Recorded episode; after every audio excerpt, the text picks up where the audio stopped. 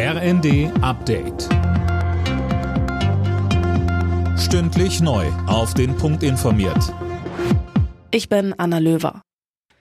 Bei einer groß angelegten Razzia sind 25 mutmaßliche Mitglieder eines Terrornetzwerks festgenommen worden. Mittlerweile sitzt der Großteil von ihnen in U-Haft. Tom Hose, was ist denn bisher sonst alles bekannt? Also die Verdächtigen sollen aus der Reichsbürgerszene kommen und geplant haben, die Bundesregierung zu stürzen. Laut den Ermittlern waren die Pläne bereits recht konkret. Die Gruppe hätte demnach einen eigenen Rat gehabt und sei auch militärisch organisiert gewesen. Auch der mutmaßliche Redelsführer befindet sich jetzt in Untersuchungshaft. Bundesinnenministerin Faeser zeigte sich bestürzt und sprach von einem Abgrund terroristischer Bedrohung. Die kritische Infrastruktur in Deutschland soll besser geschützt werden. Das Kabinett hat Eckpunkte eines entsprechenden Gesetzes beschlossen.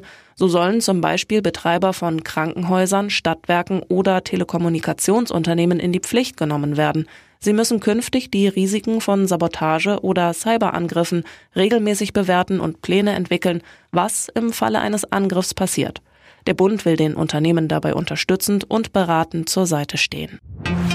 Die EU will Sanktionen gegen die russische Armee und drei weitere russische Banken verhängen. Einen entsprechenden Vorschlag hat EU-Kommissionschefin von der Leyen den Mitgliedsländern gemacht.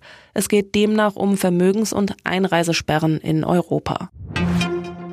Jetzt steht es fest. Trotz des WM-Debakels bleibt Hansi Flick weiterhin Fußball-Bundestrainer. Das hat der DFB am Abend nach seinem Krisentreffen mitgeteilt. Man sei sich einig, dass Flick seinen Vertrag bis zur Heim-EM 2024 erfüllen soll. Alle Nachrichten auf rnd.de